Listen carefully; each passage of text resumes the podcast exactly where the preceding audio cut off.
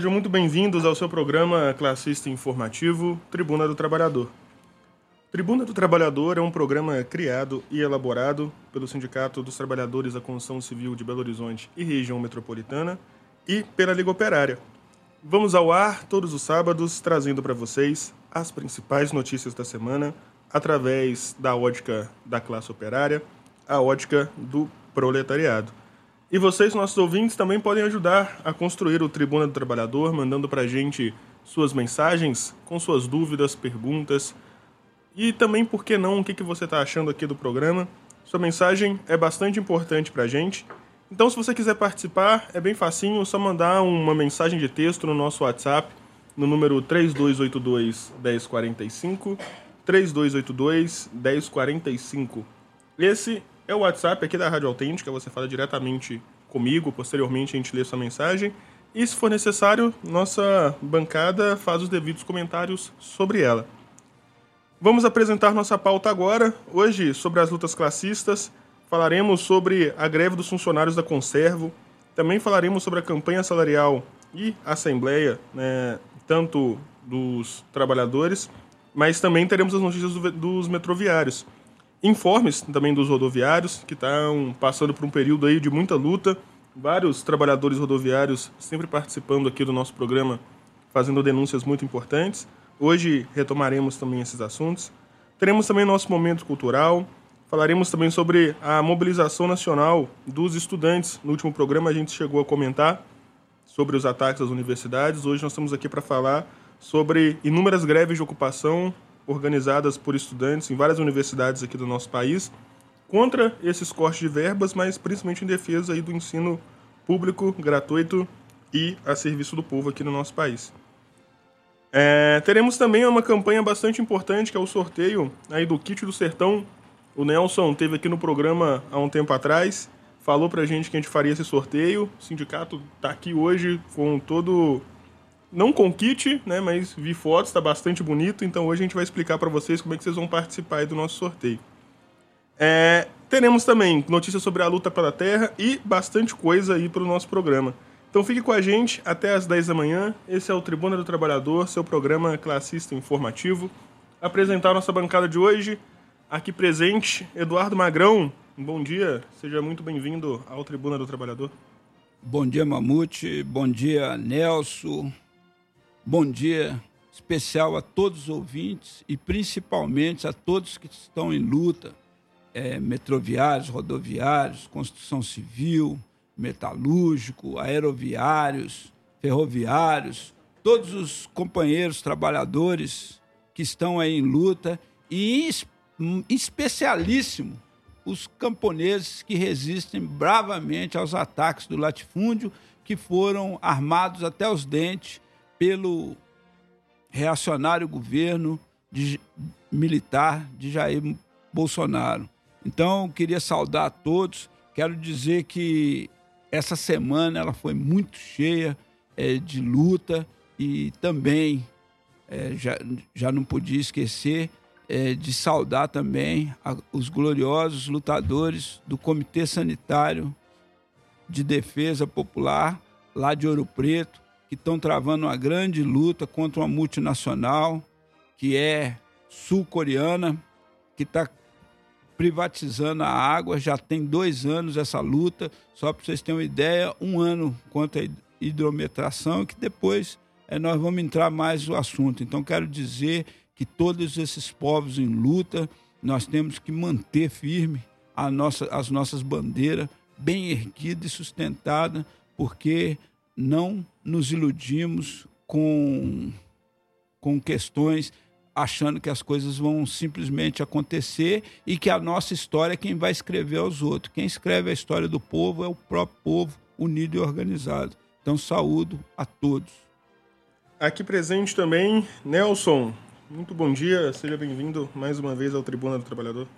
Bom dia, Mamute. Bom dia para todos os ouvintes. Mamute, eu acho que hoje a pauta da, do, do, nosso programa, eu acho que tem algumas coisas muito importantes para a gente falar. Eu acho que, assim, todo mundo aí teve a oportunidade de ver, saiu no monopólio de imprensa, a grande greve dos trabalhadores da construção civil da conserva, né, que é o pessoal que trabalha na manutenção da UFMG, o pessoal terceirizado que trabalha lá, já estão sem receber salário, sem receber o 13 terceiro, sem, é, sem receber passagem. Então, assim, é, e ao mesmo tempo também as grandes greves de ocupação estudantil em todo o país, né? A gente viu na UEM, na UFSC, na USP, no IFSC, na UFGD e na UFRJ, assim. E mobilização para tudo quanto é lado.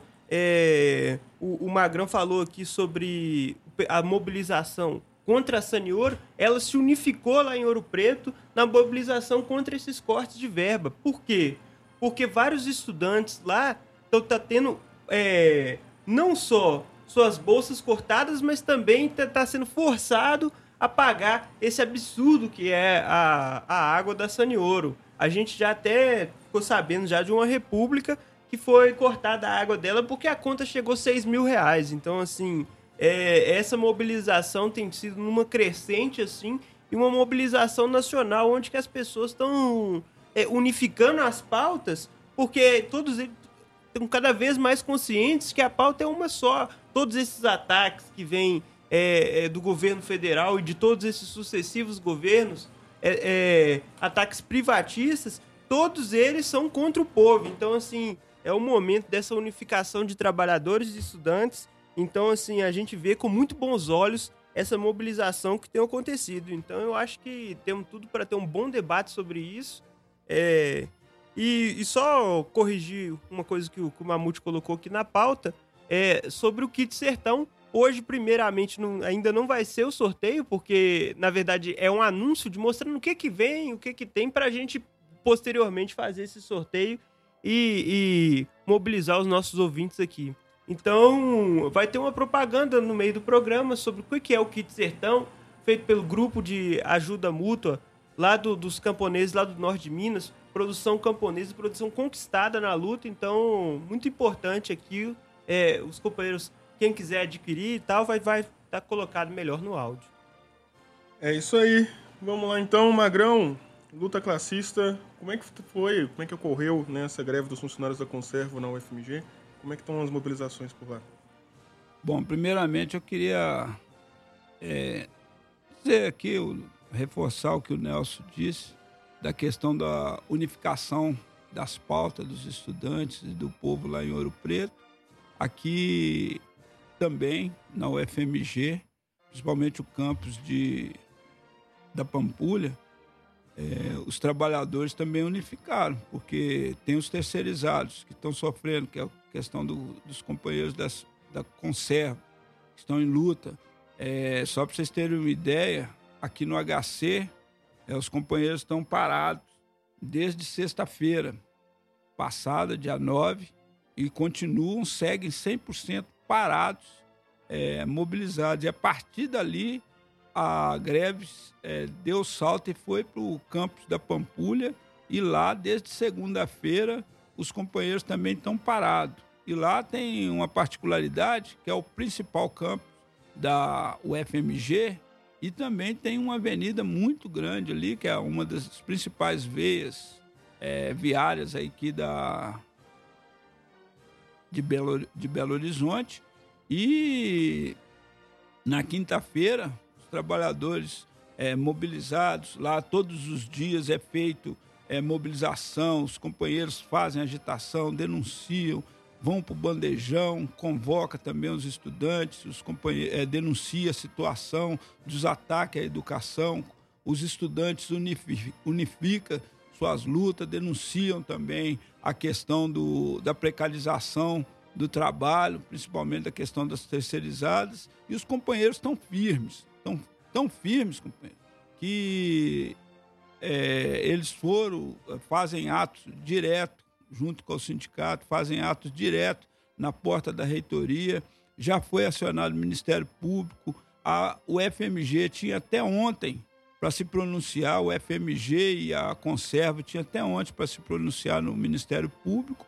E, em seguida, a procuradora ia, ia chegar e, e chamar uma reunião com as partes para resolver o problema.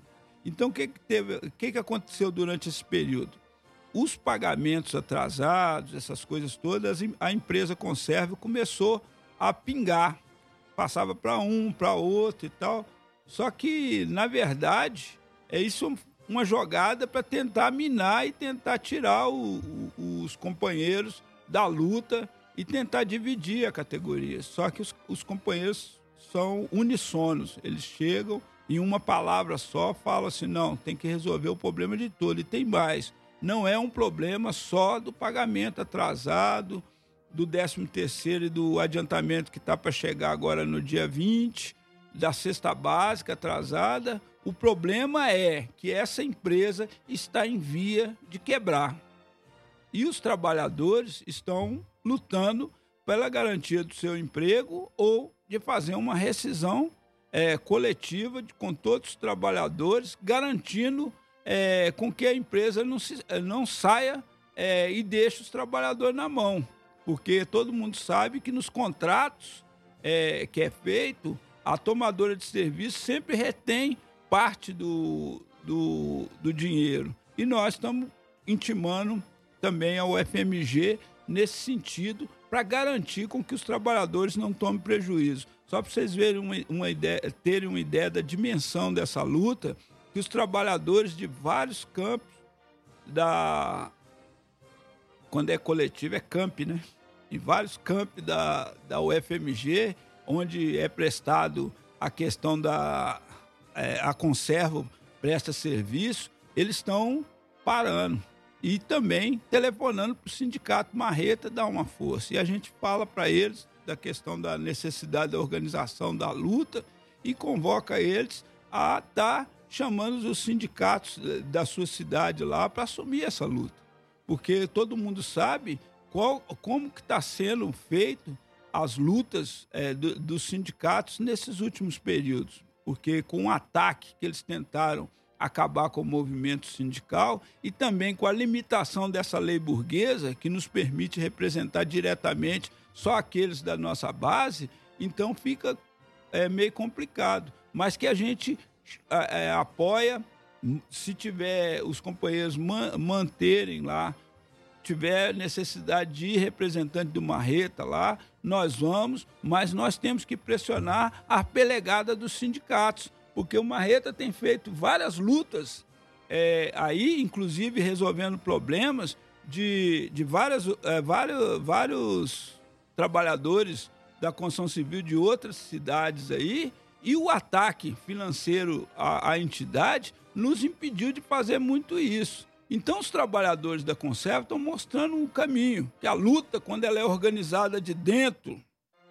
quando ela está ali dentro do local de trabalho, é possível os trabalhadores segurar a luta e o sindicato junto fortalece. Então, na quinta-feira, quando eles pararam saíram de dentro do, do campo ali da, da Pampulha e pararam a Avenida Antônio Carlos, é, pôde a, o, o, o helicóptero da emissora de televisão do monopólio de imprensa mostrou, o helicóptero da, da, da Coirmã aqui, também é um monopólio de imprensa, aqui de Belo Horizonte, da rádio, falou, então foi se noticiado em todos os, é, nos órgãos de imprensa e tal. E isso tem ocorrido não é só na conserva, não. Também tem a, a as greves, tiveram greve é, dentro da Arena MRV, onde a metade dos trabalhadores pararam, foi um dia só, mas pararam também, bateram o cartão, sentaram na obra e falaram: nós só voltamos quando resolver o problema que era problema de baixadas, essas coisas. Tem também da, dos companheiros da cidade edificações, que são companheiros que, que também pararam justamente pela questão do, do atraso do 13 terceiro. Tem luta com outros companheiros aí que também estão tão pressionando as suas empresas para não deixar atrasar, porque já começa, a Rádio Peão já começa a dizer, olha só para vocês verem, companheiro, nós estamos numa campanha salarial, no qual nós estamos numa negociação e está chovendo de, de denúncias para todos os cantos. E olha só, uma coincidência, a maioria delas por questão do atraso do 13 terceiro. E isso eu estou falando não é só na construção civil, eu vejo nos rodoviários, eu vejo nos companheiros aí de transporte de valores, inclusive tem uma empresa aí que é de transporte de valores, daqui a pouco eu dou o nome dela, acho que é Fidelis, é que também parou por questão de, de, de atraso no, no 13 terceiro, várias categorias parando por causa disso, trabalhadores parando por causa disso. Isso faz parte daquele plano onde o, o governo anti-operário de Bolsonaro e seus seguidores, quando assumia, colocava assim, ah, o 13 terceiro e as férias é mais uma mochila nas costas do, do, do, do, do patrão. E agora, com, com o fim do governo deles, tem alguns que estão aí patrocinando esses, essas paradeiras, essas coisas todas aí, é, patrocinando é, vergonhosamente aí, fazendo é, lockout, fazendo várias coisas, estão forçando, é, é, por outro lado, algumas lutas, também cortando é, aquilo que é direito do trabalhador. Então nós temos que ter claro que a luta ela, ela deve ser seguida, não devemos é, seguir por um caminho é, é apontado para os reacionários, nós temos é justamente seguir o caminho da luta classista e transformar a luta. Mais para frente a gente vai falar um pouco mais, né, não, Nelson?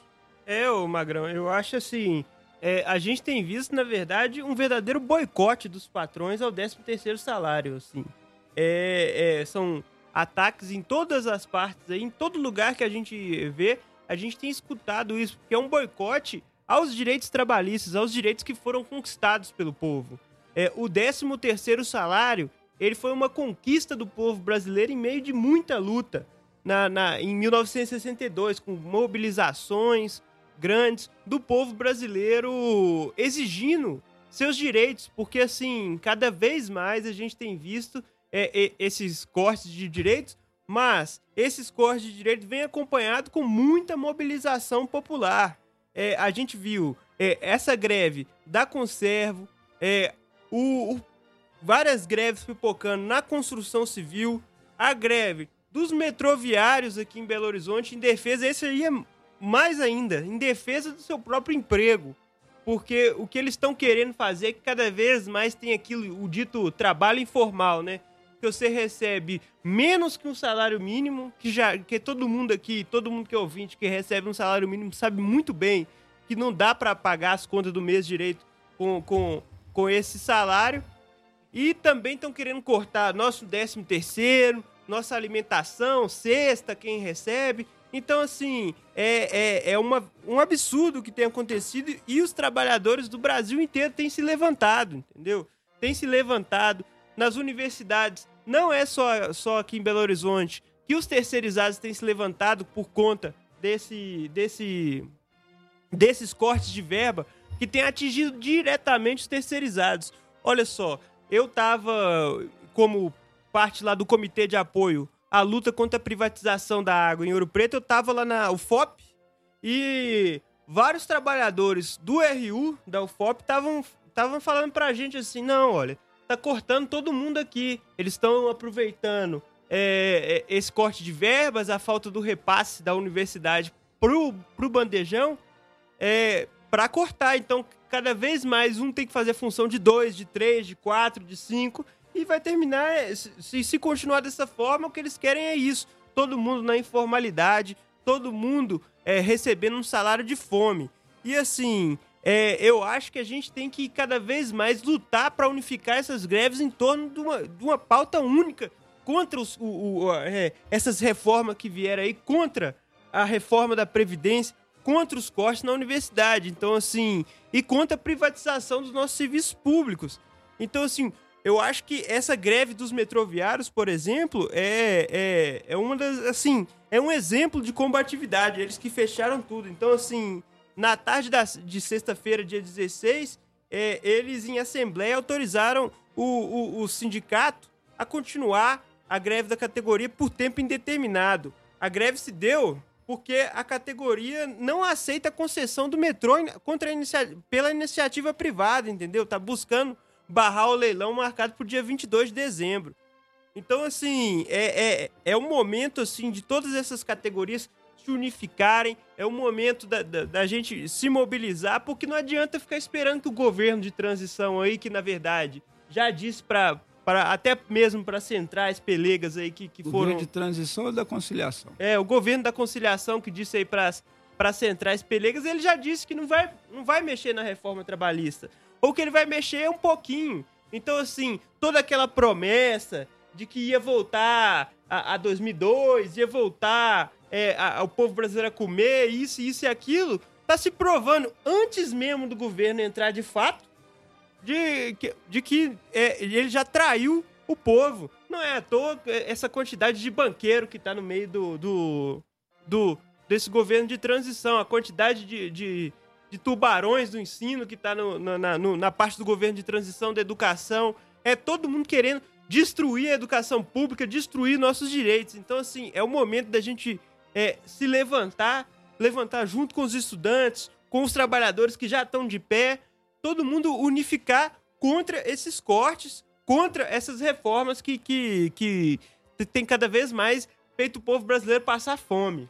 É, e é, é, você falou da questão da unificação, a gente queria saudar a juventude combatente, os companheiros que estão apoiando as nossas lutas por aí, e também é, dizer que em outros momentos é, a gente sempre colocou a questão da preparação da greve geral de resistência nacional e com uma pauta principal: revogação da reforma trabalhista, revogação da reforma da Previdência, é, contra as leis antipovo e vende pátria é, em defesa de terra para quem nela vive, para quem nela trabalha e em defesa da educação. Então essa é uma pauta. Da saúde também. É, é, da saúde, de moradia, entra algumas. E são pautas básicas que a gente, a gente tem que, que trabalhar ela. E trabalhar ela é, de forma de criando comitês é, de formas independentes dessas centrais pelegas, governistas, porque nós vemos aí, ó, só para vocês terem uma ideia, fizeram mil e uma, mil e umas peripécias para fazer uma política salarial, falar que a política salarial mais justa vai ter um salário mais justo, que nós nosso compromisso é fazer isso, isso e aquilo e tal. Aí, tá aí, ó, o salário mínimo, 1.302. É, e as promessas eram tantas. Ah, não, que no mínimo 1.400, mil não sei o quê.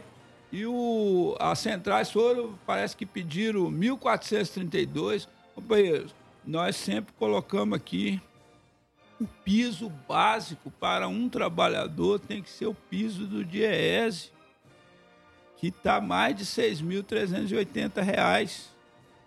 Esse é o salário mínimo que o trabalhador deveria é, receber. Isso seria um salário para receber.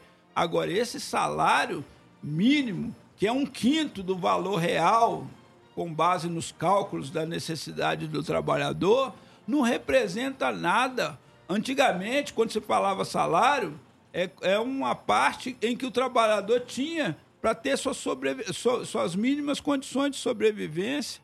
Mas o que, que a gente tem por outro lado? A gente tem o trabalhador trabalhando e mal conseguindo se alimentar. É por isso que aumenta a doença, é por isso que aumenta é, vários companheiros dormindo é, é, é, embaixo de marquises. De manhã você passa no centro da cidade, você vê companheiro enrolando a barraquinha, é, fazendo uma meia sola e indo trabalhar. Você vê que é trabalhador que está ali. Isso, isso chama a precarização da vida do ser humano. Isso chama a destruição é, do, dos companheiros enquanto ser. Porque quando se coloca para dormir, ficar na rua, nessas condições, os companheiros vão perdendo sua identidade de classe. E nós temos que ter uma identidade classista. Então é importante é, a gente fazer essa unificação, chamar, e a covardia desses que ficam aí discutindo no parlamento, fazendo isso e aquilo outro, é, de fazer uma política salarial, uma política econômica desse jeito, como o senhor Mercadante já deixou bem claro que a, a economia brasileira não está aí para servir para aumentar benefícios, disso, daquilo outro, que uh, os tempos mudaram. Ali ele, ele fez a deixa. Ele colocou bem claro que está sujeitando a, a política do imperialismo. A mesma cartilha que Bolsonaro seguiu, esse governo de conciliação tá para seguir. Isso ele deixou com todas as letras. Então nós temos que, que unificar. Está aí, ó, companheiros, trabalhadores da construção civil é, em luta e, e o, os companheiros estão chamando a, a Assembleia, que vai ser dia 21, às 18 horas, na sede do sindicato, para a gente apreciar a contraproposta patronal. Agora, é, justamente nas campanhas salariais as coisas se tornam é, bem mais difíceis quando esses que dizem que representam o povo criam leis para amordaçar e para colocar dentro da camisa de força é, o trabalhador e o povo. Aqui presente também, Wilson Valdez. Muito bom dia para você, seja bem-vindo ao Tribuna Bom dia, bom dia Mamute, bom dia Magrão e companheiro Nelson, está na área aí também, né? Bom dia a todos os ouvintes. É, eu acho que o Magrão já deve ter passado aí o relato da categoria que está em luta aí, né? Mas só acrescentar aqui, reforçar o convite da Assembleia, é, dia 21, porque a categoria tá aí para tomar uma decisão com a choradeira patronal e é isso aí. E do outro lado tá cheio de outras lutas também, né? Então, pode tocar aí, Mamute. Não, então, mas só, só falando, Valdez, essa questão, é, nós estamos falando da, da chamada por, dos trabalhadores, que é importante o trabalhador participar sim das assembleias, porque olha só para você ver que, é, que muitos têm observado, o trabalhador, ele às vezes ele se unifica e toma toda a força e tal por uma questão é, local, uma questão de dentro do, da, do trabalho, então de que aconteceu questão com, econômica imediata. É, é, a questão econômica imediata que aconteceu com ele ou com sua obra, ou com sua fábrica, ou com sua garagem e tal. Nós temos que passar a nos unificar para as demandas gerais, companheiros. Nós temos é que barrar essa política econômica podre. Então é importante os companheiros tra continuar travando essas lutas locais, mas é bem mais importante os companheiros ir tomando consciência e unificando a luta para uma luta mais geral. Magrão, só para finalizar, como é que essa, essa coisa local, na verdade, ela é um. Se você pega categoria por categoria, é a mesma luta. Sabe por quê?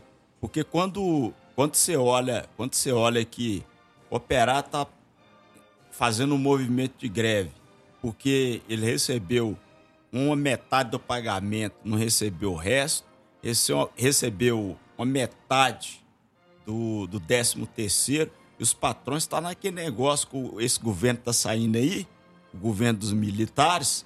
O que que fez? Falou que o 13 terceiro era como se fosse uma mochila nas costas do, do patrão, né?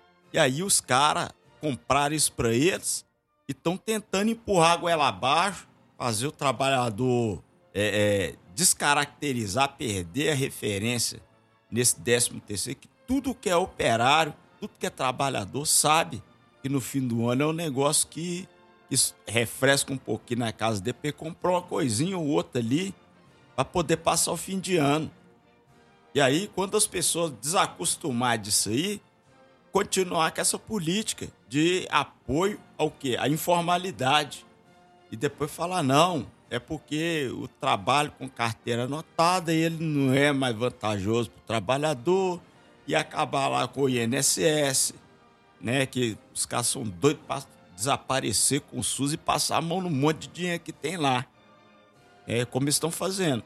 Descaracterizou a necessidade do trabalhador utilizar seu FGTS somente quando ele sai da empresa, colocando saque disso, saque de aniversário, saque daquilo. Para quê? Aquecendo a economia, aquecendo a economia com o recurso de quem? Os trabalhadores. Então a gente tem que ficar muito atento a isso, porque isso é, é, o, é o geral e que vai derrubar um monte de reforma que eles andaram fazendo aí e que estão preparando para fazer mais. É isso aí, é bem que o Valdez disse, né? Pega um dinheiro que já é do trabalhador para segurar aí uma emergência, seja uma demissão ou algo, para tentar resolver problema que o próprio Estado faz. Seguindo aqui nosso programa, vamos falar um pouquinho agora sobre a luta dos rodoviários.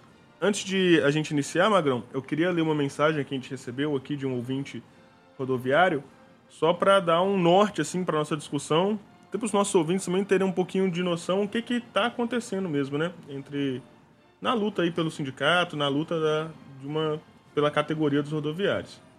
É um ouvinte que ele não quis se identificar, mas ele disse para a gente o seguinte: Bom dia, companheiros e companheiras, rodoviários e ouvintes do programa Tribuna do Trabalhador. Venho aqui agradecer a presença dos rodoviários que compareceram na Assembleia, que aconteceu quarta-feira, 14 de dezembro, em um lugar não adequado, mas a categoria deu o recado e deixou claro que não aceita mais este presidente capacho dos patrões que busca impor essas ridículas propostas. Apesar de nos depararmos com várias pessoas estranhas à categoria na Assembleia, conseguimos garantir que só rodoviários participassem da Assembleia. Conseguimos deixar claro que para os pelegos e, e o presidente fantoche que queremos propostas melhores que a oferecida pelo Sintran. Queremos a implantação imediata do ticket nas férias, retroativo a novembro de 2021, que a, que a Justiça já nos concedeu, assim como as seis horas de trabalho e fim e enfim. Gostaria de deixar a minha saudação à nossa grande categoria e pedir a cada companheiro e companheira que incentive o seu colega para comparecer nas próximas assembleias para alcançarmos os nossos objetivos. Desmascarar este presidente fantoche que está entregando o nosso direito para os patrões. Ah, estava me esquecendo. Eles já estavam com os boletins prontos para distribuírem a categoria, afirmando que um aumento de 8,2%. Só que colocamos água no chope deles. Outra coisa, eles montaram outra federação. Tenho quase que certeza de que uma ordem do Ronaldo, já que isso era o sonho dele. Essa foi a mensagem aqui do nosso ouvinte, né? Caracterizando e falando um pouquinho sobre a Assembleia no dia 14 de dezembro. E é isso aí. Eduardo Magrão. Bom, é importante sim a gente iniciar falando de uma categoria aí que está numa luta por mudança, justamente por se tratar de um rodoviário que enviou a mensagem aqui é, noticiando para gente. Só para vocês verem aí no que ele diz, é, a situação que está a categoria. E os trabalhadores desacreditaram. E desacreditaram por quê? Porque os sindicatos deixou de fazer aqueles trabalhos no, na, nas garagens. É, os delegados sindicais lá, muitos são ignorados.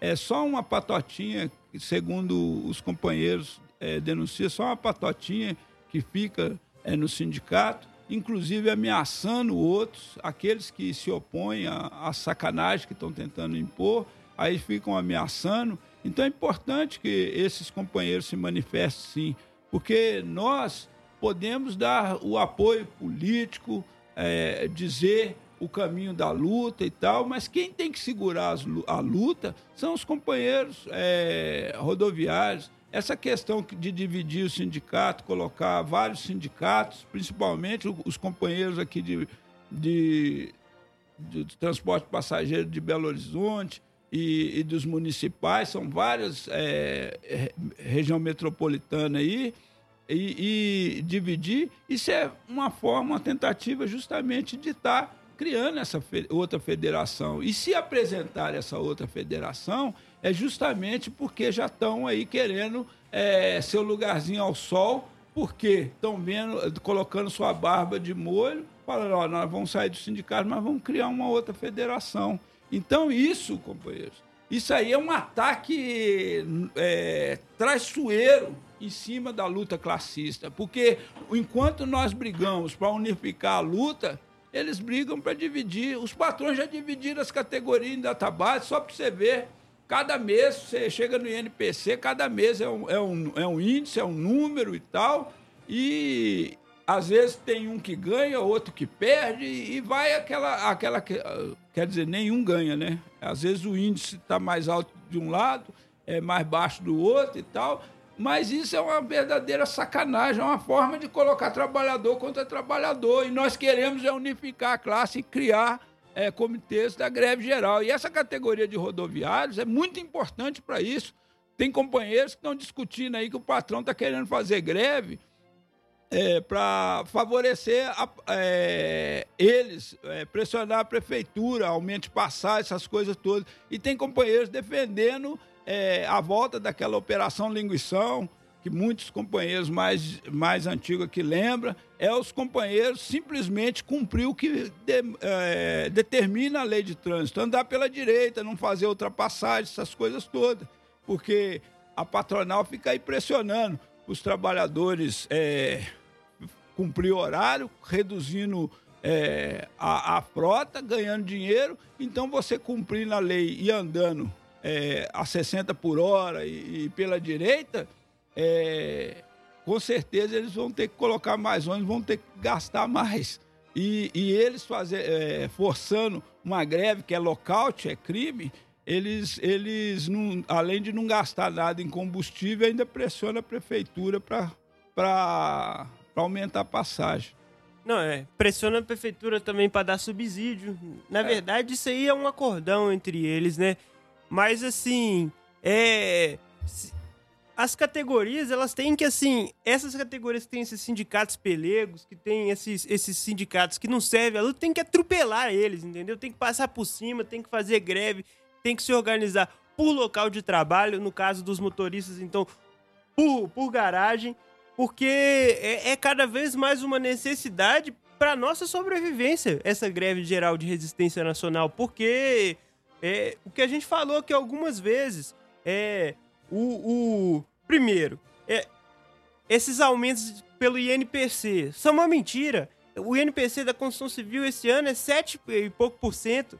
Alguém acha que 7 e pouco por cento para cima do salário do servente vai mudar alguma coisa na vida de alguém? Vai repor as perdas que a gente teve esse ano? Esse INPC é ridículo, ridículo esse índice ele vem mascarado por causa da queda de gasolina. Queda do preço da gasolina.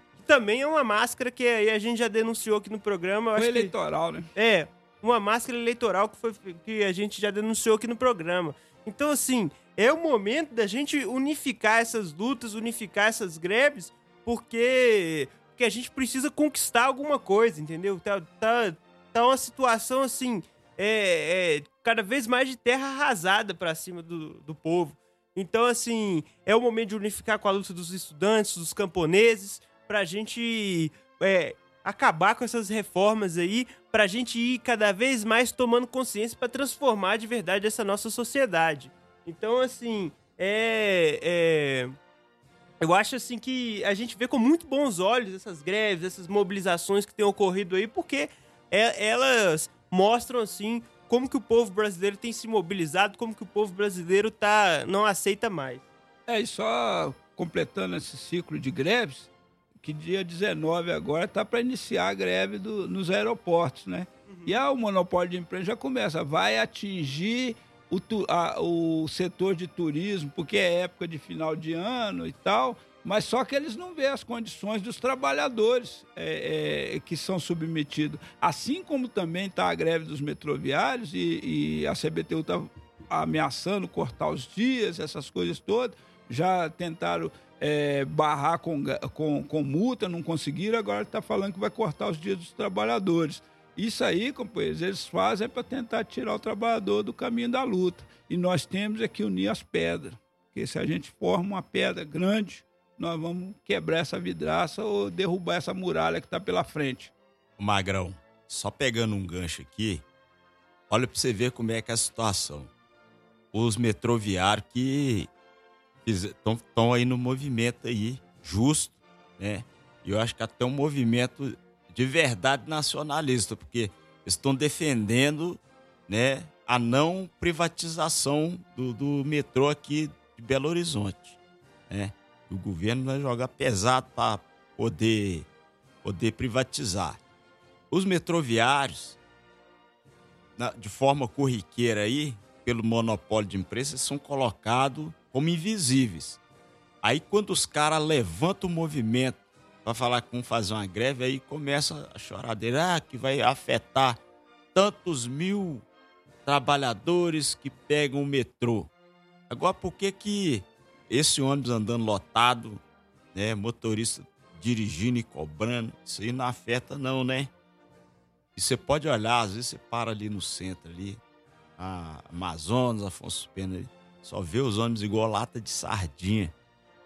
Então, a, tá mostrando que tá passando da hora, tá, tá implorando, o país está implorando por uma greve geral para poder derrubar esse monte de medida que eles foram tomando aí.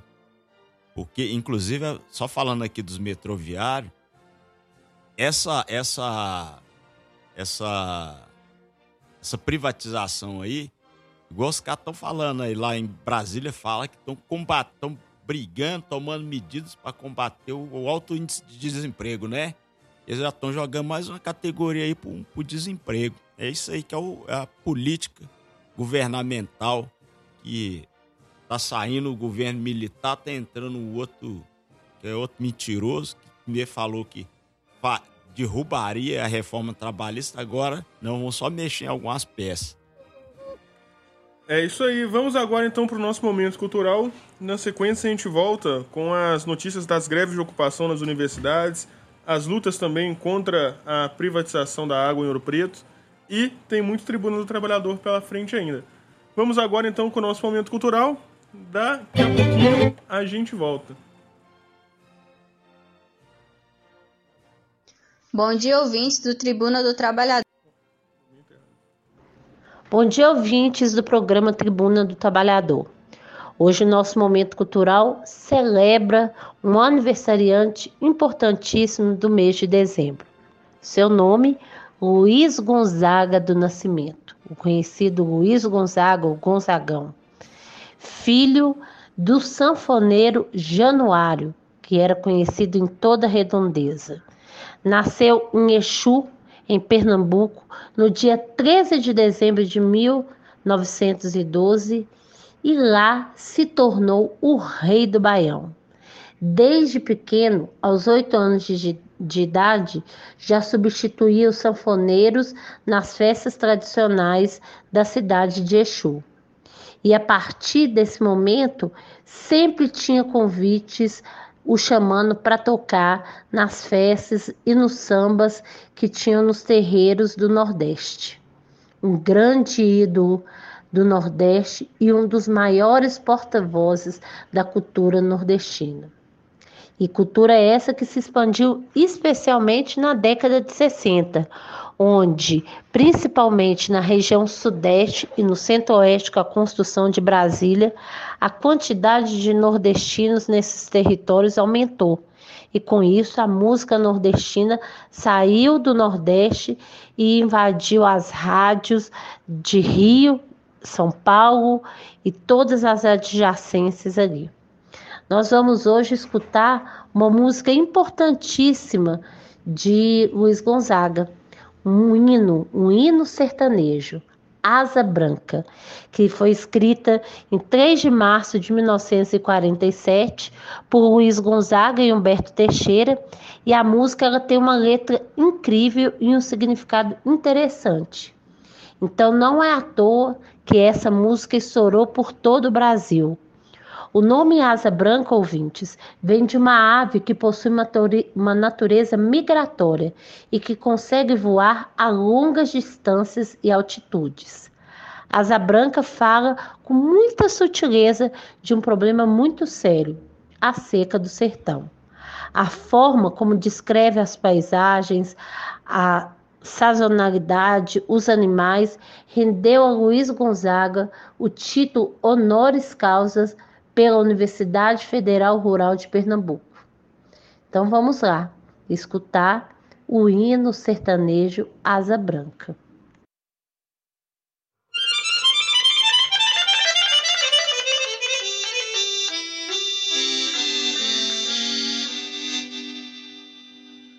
se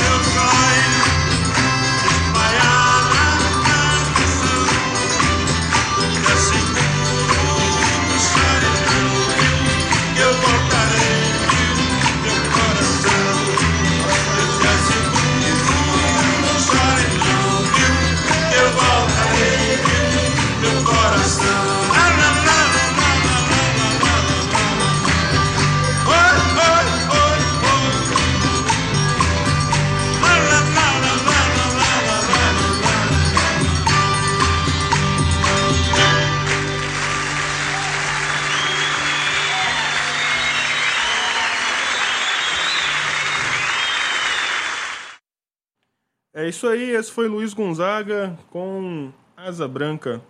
Esse foi aqui o nosso momento cultural, homenagem ao saudoso e grande Luiz Gonzaga. Vamos agora falar sobre educação. Greves estudantis e universidades estão explodindo aí por todos os rincões desse país, por todas as regiões do nosso país. A gente já nos últimos programas noticiou bastante, né, tanto os cortes de verbas, né, os reflexos que isso estava acontecendo, principalmente aqui na UFMG. Mas, assim como a gente falou, em várias universidades, na verdade em todas as universidades federais, houveram cortes. Algumas desses cortes impactam mais, outras menos, mas de todas as formas, de toda forma, estudantes têm se mobilizado e têm construído greves de ocupação em defesa das universidades em vários estados aqui do nosso país, em várias universidades. Vamos lá, Nelson. Ô Mamute, é, eu acho que primeiro a gente explicar. o- no último programa teve até o companheiro da executiva mineiro de estudante de pedagogia aqui, mas assim, é mostrar em números, né? São 244 milhões da universidade, das universidades e 208 milhões dos institutos federais. Várias universidades estão seriamente ameaçadas de, de fechar as portas. A Universidade Federal lá de, de, de Uberlândia tá com o saldo na conta dela antes do corte era 70 reais. Que já a gente tá. São sucessivos cortes na educação que tem acontecido. Agora, é, ela tá com menos 13 milhões. Quer dizer, o que entrar, ela já, já, já entra para essa dívida. Então, assim, é, é uma situação alarmante que está acontecendo nas universidades públicas. Não à toa que está ameaçado de fechar é, a maioria dos RUs, está ameaçado é, várias bolsas aí, até caíram algumas bolsas agora depois dessa mobilização, mas vários estudantes sem bolsa, bolsa de pesquisa, é, assim, ameaçando gravemente a universidade não funcionar. Estamos falando de bolsa de pesquisa aqui, ó. Bolsa de pesquisa, o pessoal, ele trabalha exclusivo, quer dizer, a pessoa vive para fazer aquilo ali, ela trabalha aquilo ali, aquele dinheiro ali que ela recebe é como um salário dela, então tá sem receber. E não é nenhum nada que seja muito alto esse valor. Mas assim, você corta uma quantidade dessa, não tem como pagar. E ao mesmo tempo que acontece isso, olha só, tem até uma matéria que saiu no jornal Nova Democracia, que tem sido atualizada quase que diariamente, que é assim, ó, estudantes ocupam universidade por todo o país e XNEP, né, que é a Executiva Nacional de Estudantes de Pedagogia, convoca Dia Nacional de Mobilização, atualizado no dia 14, a última atualização. Mas olha só, é, nesse momento os estudantes ocupam a reitoria da Universidade Estadual de Maringá, duas universidades no Rio Grande do Sul, a Universidade Federal de Pelotas e a Universidade Federal do Pampa. Em Santa Catarina, a Universidade Federal da Fronteira Sul e uma no Espírito Santo, a Universidade Federal do Espírito Santo, a UFES. E também a gente tem visto na USP, no, na IFSP, na UFGD, na UFRJ, que já aconteceram algumas mobilizações nesse sentido de torno, em torno de greves de ocupação, é, manifestações grandes em São Paulo, no Rio de Janeiro, aqui em Belo Horizonte, como a gente já noticiou aqui no programa, com, com junto aos trabalhadores da construção civil, aqui o pessoal nosso do Marreta estava lá, é, viu e, e, mobilizou junto, fechou lá Antônio Carlos, defendendo o, os, os nossos direitos mais básicos. Esse ataque à universidade é, é um ataque à nossa nação, entendeu? É um ataque ao direito do povo é, estudar. Assim, é, se tem uma pauta democrática que todo povo a, apoia, é a educação e a saúde. E você vai ver assim, toda vez que o governo vai cortar alguma coisa, ele corta justamente da educação e da saúde. Impressionante. É, Para os banqueiros, nada corta, né? Para metade do orçamento da União, inclusive é, o, o, o companheiro sempre coloca aqui sobre isso, é, metade do orçamento do nosso país, tudo que a gente paga de imposto. Você compra uma bala, tem imposto. Metade desse imposto vai para banqueiro. Enquanto isso, a educação que teve uma bandeira histórica aí de, do, do, do, do de ter uma parte do PIB para a educação, cada vez menor é esse investimento em educação. E os estudantes têm se mobilizados. Lá na UFOP também teve uma manifestação ontem, de, é, ontem não, anteontem de manhã, uma manifestação de estudantes lá no, no RU, chamando estudantes junto com os sindicatos dos professores. RU é? É, restaurante universitário, é o bandejão, né? É o famoso bandejão, é. Os estudantes sabem que é, é o, o povão. É, é o restaurante universitário. E eles, e, e foi puxado pela executiva mineira de estudantes de pedagogia que estava lá, essa unificação da luta contra a privatização da água. Então, de tarde, teve vários estudantes que participaram. Inclusive, a gente, eu até falei aqui no início do programa, lá tem acontecido de repúblicas é, é, é, ficarem sem água por causa dessas contas absurdas. Então, assim, são sucessivos ataques. A Bolsa Permanência, que agora é, até caiu, mas ficou alguns dias sem cair, que, que vários estudantes ficaram até desesperados, é de 400 reais, gente. 400 reais é comprar o que no Brasil? 400 reais. É, já era uma bolsa de fome que, a, que as famílias tinham que se desdobrar para completar a renda para os estudantes não passar fome quando eles eles estão é, fora do, do, do, da, da sua cidade, porque não tem universidade pública no, no, no, no país inteiro. Então, assim, é, é, é uma situação alarmante que está tendo na universidade, mas, ao mesmo tempo, a gente vê essa grande mobilização que tem ocorrido em defesa da, da, da universidade pública. E, e a defesa da universidade pública não é só o corte, não. Esse corte é parte daquela velha sina de, ó, sucateia, é, tira, é, é, tira verba, tira verba, tira verba, para depois justificar sua privatização.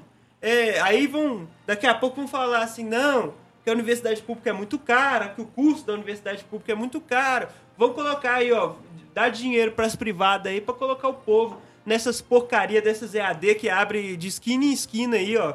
Que aí, segundo eles, vai ser mais barato. Quer dizer, vai acabar com a pesquisa nacional, vai acabar. Inclusive, esses dias eu vi um dado: 50% da produção científica do, do, do, nosso país vem da universidade pública. O Mamute colocou aqui em alguns programas atrás como que estava acontecendo é, a criação da primeira vacina nacional lá na UFMG e isso está seriamente ameaçado. O que, que, é que acontece? É, é, tudo nosso, tudo que é nacional, eles estão querendo vender ao estrangeiro, vender para os tubarões do ensino, vender nossa água, já venderam nosso minério, vender nosso. É, essa semana aí teve mais um leilão para vender o, o, o, nosso petróleo. Então, assim, é, é o, a defesa da universidade é uma defesa da nossa nação.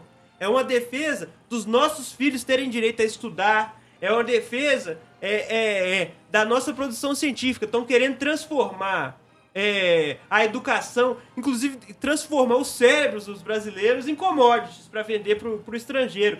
Porque o, no, no, nos, se, se, continuar é, esses cortes, o, os únicos custos que vão sobrar são aqueles que servem à iniciativa privada, que é esses que a Vale financia aí de, de, de engenharias e não sei o que mais para poder é, escoar mais rápido o minério é, da nossa nação. Nem mesmo para desenvolver, para escoar, para destruir. Então, assim, é, é, é, essa mobilização tem que ser parte daquilo que a gente colocou como greve geral de resistência nacional. Porque, assim, é, os estudantes têm se mobilizado. É um momento, assim, de, de quem, quem tem essa consciência lutar mais e mais, com mais afinco, para transformar é, essa grande torrente de manifestações contra os cortes na educação em, em uma luta unificada em torno do, dos direitos do povo brasileiro contra todos esses cortes, ataques e privatização da universidade pública, privatização de tudo que é nosso, assim. Estão vendendo tudo ao estrangeiro. É, e completando aqui é, a sua linha de raciocínio, no meio da sua intervenção, quando fala da questão dos cortes, é, o nosso ouvinte assíduo aqui e também de vez em quando participa aqui do, da nossa bancada, que é o companheiro, o, o ouvinte Carlos Abreu, que é um grande amigo aí, participou do programa, tem o programa dele meio-dia.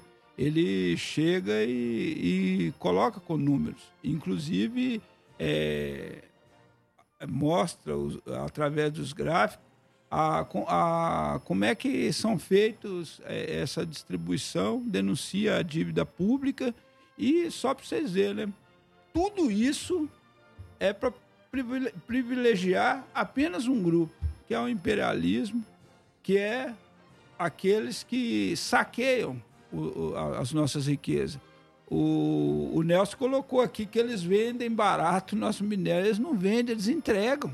Entrega é, nosso minério, nossa, Todas as nossas água. riquezas são, são, são entregues. Só para vocês verem, eles estão lá taxando a, a água do povo lá em Ouro Preto, mas as mineradoras estão jateando minério para ser escoado com usando rios e rios de água, acabando com nascentes, é, poluindo e destruindo é, vários, vários locais e isso não são taxados. Nós já fizemos aqui, já foi feito um estudo que só 8% da água potável tratada no, no, no, no, no Brasil é, que atende a, a, população, o resto vai tudo para o agronegócio, 72%.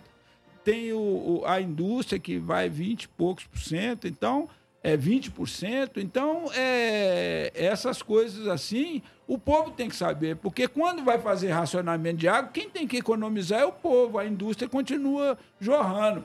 Quando vai fazer cortes nos orçamentos, corta é na habitação, corta é na saúde, corta na educação, corta no saneamento básico, corta no, no principalmente no incentivo à ciência e tecnologias, essas coisas, porque para eles não interessa um país soberano, para eles não interessa é, um país é, autônomo. Eles querem manter sua coleira presa e bem presa, com corrente, é, não estaca a mais firme que tiver, a mais é, coisa que tiver, para justamente ficar mantido como reles lambibotas do imperialismo, principalmente Yankee. É por isso que nós temos que nos organizar e lutar e seguir essa linha da greve geral de resistência nacional contra as entregas de nossas riquezas e contra a destruição é, dos direitos do nosso povo, dos mananciais, de tudo.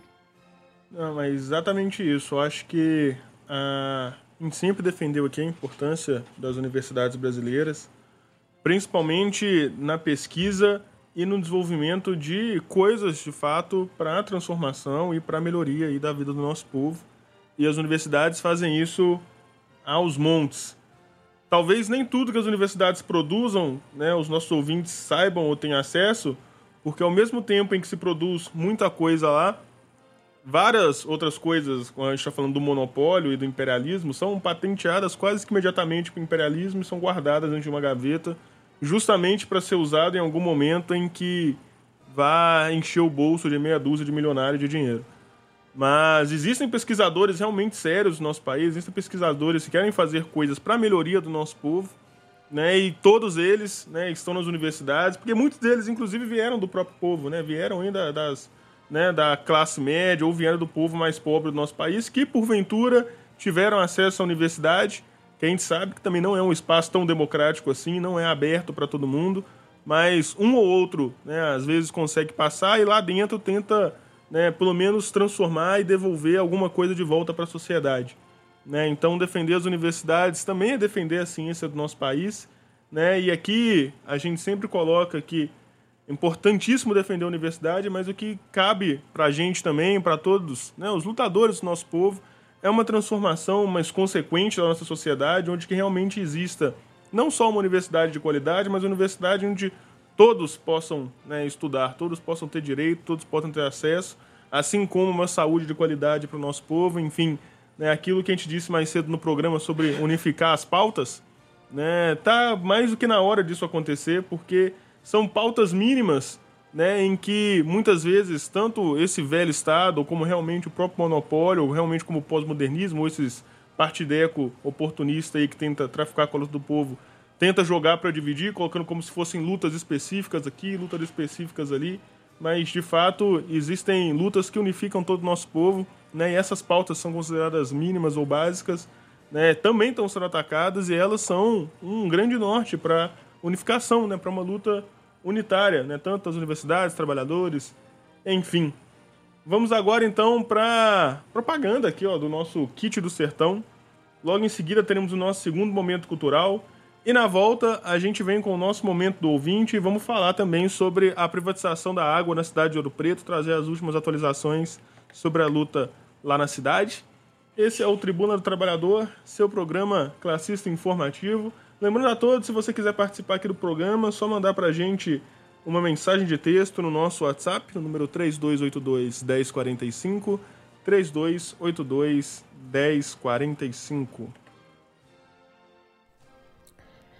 Em parceria com o jornal A Nova Democracia, o grupo de ajuda mútua Sabores do Sertão, do norte de Minas, apresenta o Kit Sertão, com produtos dos camponeses da região produzidos nas áreas e vilarejos camponeses e quilombolas. Os produtos do Kit Sertão são produzidos de maneira artesanal, enfrentando o monopólio da terra e da água no norte de Minas, e tem sua qualidade garantida pelo selo coletivo, certificado pela justa luta dos camponeses pobres. O kit sertão vai embalado num lindo baú de palha de milho ideal para presentear e é composto pelos mais ricos sabores do cerrado, trabalhados pelas mãos calejadas e habilidosas do sertanejo norte mineiro. O kit é composto de cachaça de alambique, rapadurinha de cana-de-açúcar, farinha de mandioca, 1 kg de charque, corante, açafrão, licor de pequi, murici ou coquinho, pimenta em conserva, óleo de pequi e um feijão novinho. E sai por apenas 150 reais o kit completo. Temos também a versão mais enxuta do kit, que é vendida por apenas 50 reais. A composição pode ser alcoólica ou não. E a composição dos kits é a seguinte: primeiro kit: mel, farinha, pimenta, óleo de pequi, corante e açafrão. Composição 2: mel, farinha, pimenta, óleo de pequi, pinga e corante. E composição 3: licor, pinga, rapadurinha, pimenta e óleo de piqui. Aproveite e peça já o seu.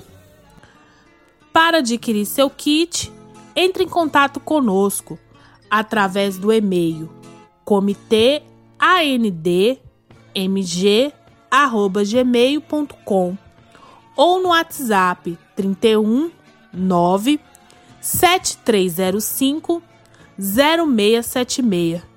Ou então procure um dos nossos apoiadores no Sindicato Marreta, localizado na rua Além Paraíba, 425, Lagoinha.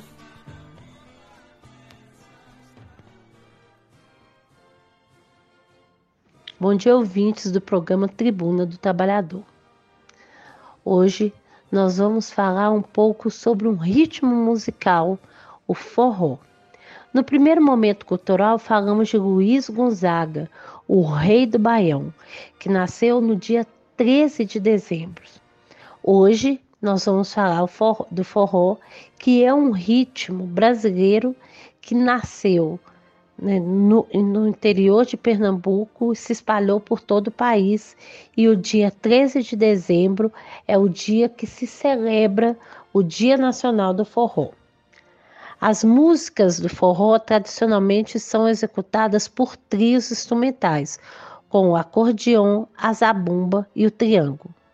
E também tem a dança, né? no, no caso da dança do shot, o famoso dois para lá, dois para cá, passou a acompanhar as músicas desse gênero ser, que foi chamado de forró. Embora muitos defendam a ideia que o nome forró vem da expressão forral, que significa para todos, ela a brasileirada significa Festa para Todos. Nós vamos hoje escutar uma música que fala de festa e de luta, uma música que fala de Antônio Conselheiro, um grande lutador do nosso povo, e em ritmo de forró vai falar da importância da luta do povo brasileiro, em especial desse grande lutador do nosso povo que defendeu Canudos até o último momento. Então, com todos, agora vamos escutar Antônio Conselheiro, do Trio Nordestino.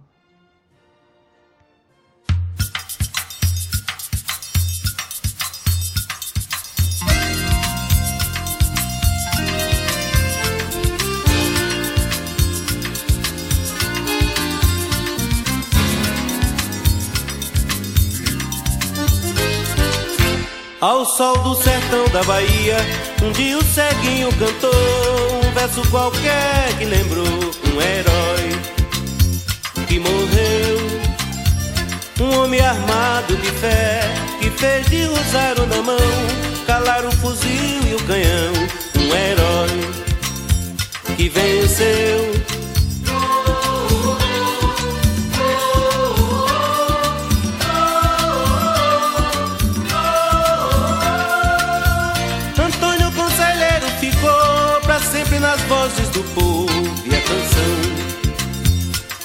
Morre quem se entrega, vive quem lutou.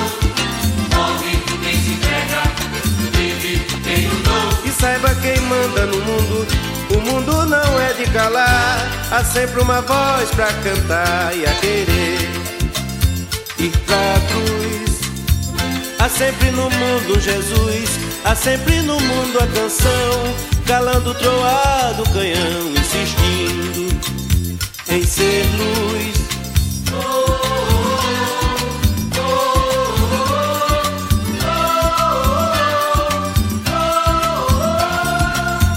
Antônio Conselheiro ficou pra sempre nas vozes do povo e a canção é canção.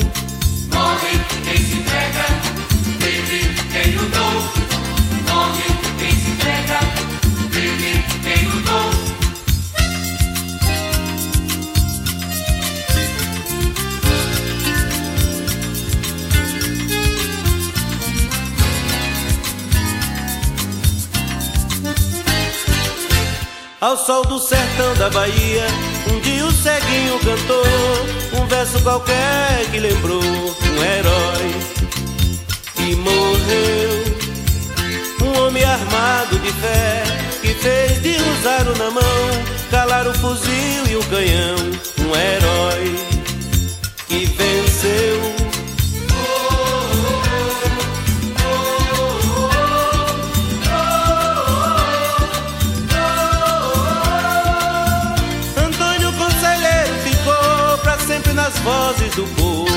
canção, é canção.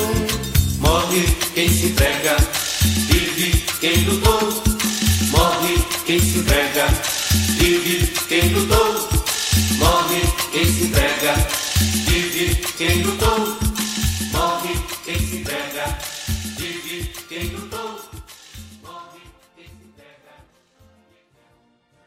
É isso aí, esse foi o nosso momento cultural com a música Antônio Conselheiro do Trio Nordestino.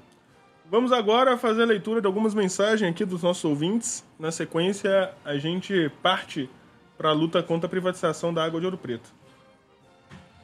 Vamos lá. Primeira mensagem. Bom dia a todos da rádio, aos que apresentam e aos que participam do Marreta. Ao Mamute, o grande, um bom dia também. Essa é a mensagem lá do Juninho do Vera Cruz. Um grande abraço para você, muito bom dia, sempre ligado aqui no Tribuna do Trabalhador. Mensagem aqui da Sabrina Gurgel, do bairro Tirol. Bom dia. Se o povo tem direito à saúde, tem forças para lutar pelos seus direitos, se tem acesso à educação, não é manipulado. Por isso, saúde e educação nunca foram prioridades aqui no Brasil, onde se cortam todos os direitos básicos. Essa é a mensagem da Sabrina Gurgel, lá do bairro Tirol. Mais uma mensagem. Bom dia, tô aqui no trabalho ligado no programa. Acabei de concluir meu TCC. Ó, oh, parabéns. Não vou poder me formar porque não consegui fazer o estágio. Eu não consegui conciliar com o meu trabalho, pois o trabalho, pois ele trabalha nove horas por dia. Essa é a mensagem do ouvinte, não quis se identificar, mas faz pedagogia. Devia ter ido lá no curso mineiro de pedagogia. Mas parabéns aí pelo seu TCC, mas boa sorte também na sua, na sua formatura. Eu acho que o estágio é a parte realmente que as universidades costumam cobrar bastante, principalmente de cursos que trabalham com licenciatura e, e, e formação de professores. Mas tenho certeza que vai dar tudo certo. É o nosso ouvinte, que também está sempre ligado aqui no programa. Várias vezes ele sempre manda essa mensagem. Eu tô aqui no trabalho, ouvindo o Tribuna do Trabalhador. Né? Então a gente sabe muito bem também como é difícil conciliar faculdade, trabalho. Mas mais uma das coisas que a gente tem que transformar aí para o nosso povo. É, mais uma mensagem lá da Marisa Gomes, do bairro Londrina, em Santa Luzia. Bom dia, bancada e todos os ouvintes. Ontem, de 6h27 da manhã, o ônibus da linha 4280 Londrina só passou um ônibus às 7h05. Isso é um verdadeiro absurdo. Consegui chegar em BH às 8h30. Os ônibus estão superlotados e quando o usuário reclama, eles usam a resposta, a resposta é sempre a mesma. Ou seja, ele nunca tem razão. Abraço. Ela também mandou junto e completou a mensagem dizendo: é importante destacar que essa situação não tem nada a ver com a greve do metrô. E realmente não tem nada a ver, porque toda semana a Marisa manda mensagem aqui pra gente. Hoje, por exemplo, ela mandou uma foto e uns vídeos com ônibus realmente bem lotados. Né? E são vídeos que ela mesma tem gravado no transporte público a gente já há muito tempo denuncia aqui o transporte público em BH, principalmente os das linhas metropolitanas, que estão sempre lotados, né? principalmente indo para aquele lado lá, Santa Luzia, Vespasiano, Morro Alto. E já tem um tempinho que a gente está prometendo, né, Marisa, que a gente vai tentar dar um jeito de mandar alguém do comitê de apoio aí. Né? A gente reforça que a gente vai fazer isso, fique tranquila.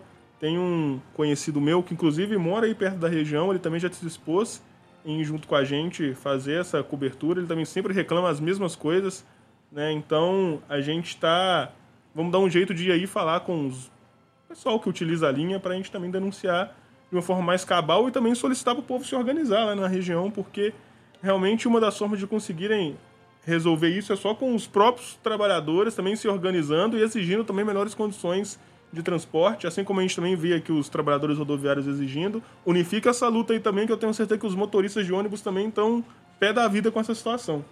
Ô, Mamute, primeiro eu queria agradecer os ouvintes pelas mensagens. Eu acho que destacar essa mensagem do ouvinte que se diz estudante de pedagogia, porque eu acho que isso aí é, é uma parte dessa realidade que a gente colocou quando a gente estava falando dos cortes. É. Assim, se ele tiver sorte, esse estágio dele é remunerado. Se não, ele fica dependendo dessas bolsas aí que o governo tem cortado. Então, assim, pensa aqui, ouvinte, ele tá falando de um estágio de 9 horas por dia, que ele não vai conseguir conciliar com o estudo. Então, assim, se não receber essas bolsas, as pessoas acabam saindo da faculdade mesmo. Eu tava lá, como eu falei, eu tava lá na UFOP, é, vários cursos lá que tinham 40 vagas e só tinha 20 alunos entrando. Agora, por quê? Porque ninguém tem condição de ficar sustentando, não. Um curso de licenciatura de física tinha 40 vagas e entrou 20. Outros cursos, é, pedagogia, principalmente esses cursos que, de forma geral, vão para o povo, né? Não o, o, o, os cursos onde os filhos da burguesia estão indo, que esses sim tem financiamento de várias empresas, mas os cursos onde o povo consegue ir, porque a gente sabe que o, que o estudo aqui do nosso país, principalmente com esse ataque que foi o ensino remoto, é, o, o nosso povo não tem condição de concorrer com, com, com, com esses cursinhos, com, com esses negócios da, da, que a burguesia tem. É, é, essas escolas aí que já são feitas para o estudante passar no Enem, nosso povo com, esse, é, com essa escola pública sucateada não tem condição. É só algum ou outro, assim, que faz com esforço danado, fica o dia inteiro estudando para conseguir passar nesse negócio. Então, assim, é, é, essa é a situação que tem vivido. Mas é, queria agradecer mesmo os ouvintes sobre isso e acho que para a gente passar aqui ao, ao, ao, ponto da luta contra a privatização da água, mostrando isso, assim, porque é uma luta só, essa, é contra a privatização da universidade e contra a privatização da água. O que eu estava falando no início. A República, uma república que chama Necrotério, lá em, Ouro Preto, chegou uma conta de 6 mil reais. 6 mil reais, ouvintes. Não é uma república de, de 15, 20 pessoas, é uma república de poucos, poucas pessoas, pequena. Mas chegou é, é, é, esse valor na conta de água e não é só lá, tem, tem vários trabalhadores que relataram lá conta de 5 mil, conta de 2 mil, 1.500, 1.500 reais. Que for do 250, entendeu? Que é, que é o mais comum, assim, 250, 300, 400 reais na casa de duas pessoas. Quem tem condição de pagar isso hoje no Brasil? E, e, e é, as pessoas estão revoltadas e indignadas com a prefeitura do senhor Ângelo Osvaldo que falou e tem e se espalhou aí durante sua campanha eleitoral, falou assim: no primeiro dia que eu tiver lá, a Sanioro tá indo embora. Já são dois anos de mandato agora e nada. É, é, tem também os deputados bravateiros lá que fala. Vereadores. Que faz, é, é, vereadores. Obrigado, Magrão.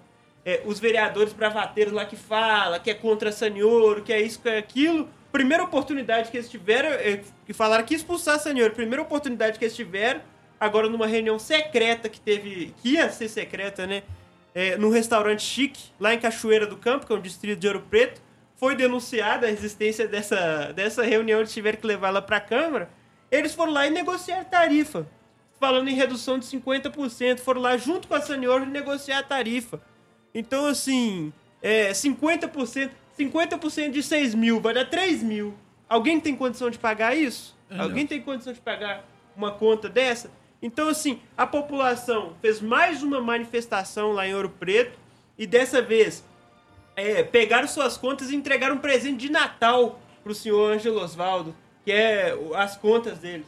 Eu queria só fazer uma pergunta, que você fala assim, às vezes as pessoas olham, é, tem muita gente que conhece Ouro Preto só de passagem, ou se não vai lá e passeia, vê, vê que ali é uma área mais assim. Agora, essas contas de água estão indo para aquelas regiões mais popular, que é a questão do Pocinho, aquelas regiões ali onde é, Santa, é, Santa Rita, né? É. Onde o povo é mais mais pobre, mais né? pobre. Não, na verdade, a riqueza de Ouro Preto é só no centro, né? Porque você você anda um pouquinho ali, é uma, população pobre que vive nos morros com um trânsito horrível. Então, assim, quem quem o trabalhador que consegue comprar um carro sofre e o trabalhador que passa de ônibus, então, assim. É, é um hino outro vindo. É, um hino outro vindo. Tem vezes que, que trava o trânsito porque simplesmente não tem como passar. São é, várias malocas, assim, becos e tal. E as pessoas vivem, assim, numa pobreza muito grande ali em Ouro Preto. Na verdade, é, essa cidade turística que, que, que é a maquiagem que tem no centro ali, aquela coisa bonita daqueles casarões antigos, na verdade é só ali no centro. O resto da cidade é pobre, é muito pobre Ouro Preto. São uma população, na maioria, de pretos e pobres, que é, é gente descendente de Os escravo. remanescentes. É, né? remanescente descendente de escravo. Então, assim, é, é, é uma população que, que, que vive numa pobreza muito grande e, e a maioria deles, o saneamento, a água que, que eles usavam vinha de, de dos próprios moradores puxando poços artesianos, puxando esse tipo de coisa, porque é, pra ter água em casa, inclusive a água é muito limpa. Era, era muito limpa, porque agora, depois que a Sanioro entrou, é, vários relatos, assim, vídeos, fotos da água vindo água barrenta.